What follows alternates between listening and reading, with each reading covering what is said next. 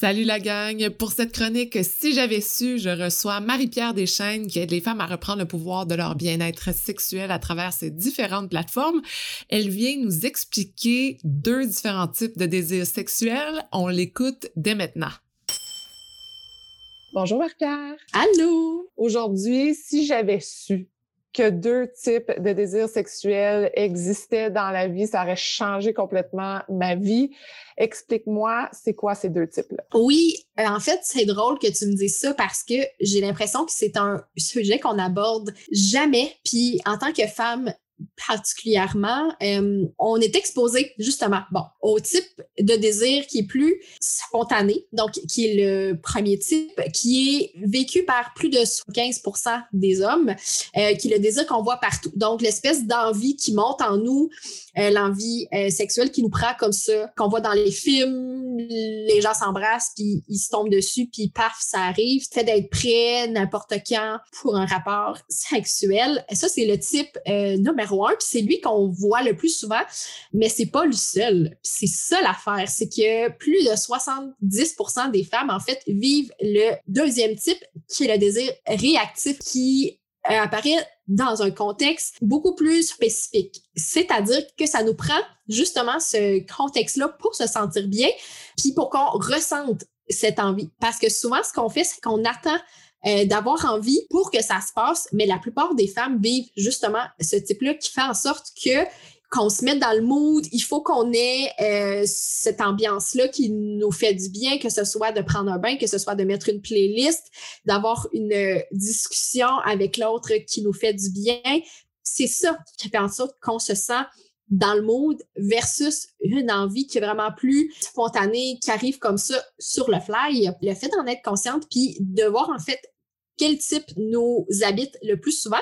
Ce qu'il faut comprendre, c'est que la plupart des gens vivent les deux types, mais à différents niveaux, à différents temps de nos vies. Euh, mais la la plupart du temps, on a l'un des deux types qui est prédominant euh, dans nos vies. C'est ça qui fait en sorte qu'on sait exactement ce qu'il nous faut pour se sentir plus excité, puis pour que ce désir-là monte en nous. L'important, c'est que tu mises sur le contexte et de vraiment trouver ce qui, toi, te fait du bien. Donc, euh, d'aller voir, en fait, tes anciennes expériences, de voir quand tu t'es senti vraiment le plus dans le mood, le plus plus excité, puis de voir si euh, il y a des éléments qui ressortent. Euh, ça pouvait être OK, ben on avait pris une douche ensemble, on avait du temps devant nous.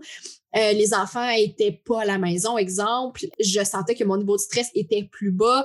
Bref, tout ce genre de choses-là qui font en sorte que tu peux vraiment mettre le doigt sur l'espèce de, je ne dis pas une recette parce que je pense que c'est pas nécessairement une recette qu'il faut que tu répliques chaque fois, mais ça t'indique un peu aussi vers quoi il faut que tu tendes justement pour que ton désir se présente puis soit là.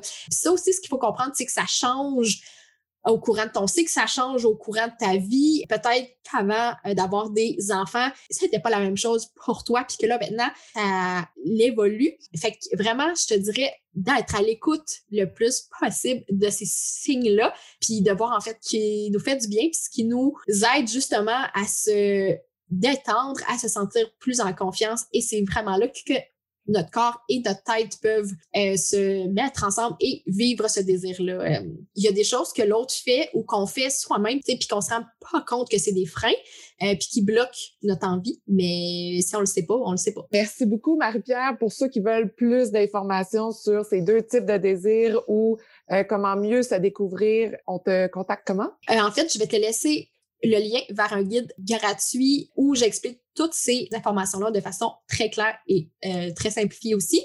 Et euh, sinon, www.com des lapins avec un s.com. Merci beaucoup, Martha. Merci. Merci d'avoir été à l'écoute. J'espère que vous êtes incroyablement inspirés pour vos projets. Si ça vous intéresse de garder contact, rendez-vous sur Instagram sur le compte de Femmes de Fer ou abonnez-vous à l'infolettre. Et si vous aimez l'épisode, vous pouvez laisser un commentaire. C'est ce qui me motive à trouver les meilleures femmes de fer pour vous. Et je vous dis à la prochaine.